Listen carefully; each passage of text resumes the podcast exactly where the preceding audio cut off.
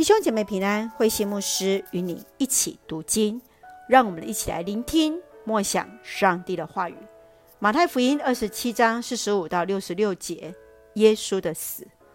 马太福音二十七章的最后，耶稣被侮辱后钉上十字架，完成上帝对人的拯救。圣殿中的幔子列为两半，人得以直接来到上帝的面前。从耶稣的受难、死。以及被埋葬在一个新坟。最后，祭司长要求比拉多来差派兵丁看守耶稣的坟墓，在此有深刻的描述。一起用这段经文来思考，请我们一起来看二十七章四十六节。到了下午三点钟左右，耶稣大声呼喊。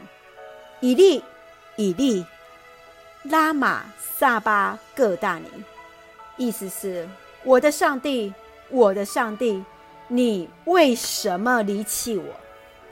耶稣在十字架上对上帝的呼喊，似乎是感受到自己被上帝遗弃，然而是更多对上帝的恳求与盼望。亲爱的弟兄姐妹。你认为上帝有遗弃耶稣吗？你曾在什么样的情况认为上帝遗弃了你呢？你又如何看见上帝的同行？求主帮助我们来看见，无论在任何的情境之下，上帝都与我们同在。一起用二十七章五十四节作为我们的金句。他真的是上帝的儿子，耶稣真的是上帝的儿子啊！愿为此也成为我们信仰的宣告。一起用这段经文来祷告，亲爱的天父上帝，感谢上帝始终保守带领我们，使我们得以从上帝的话语领受恩典与力量。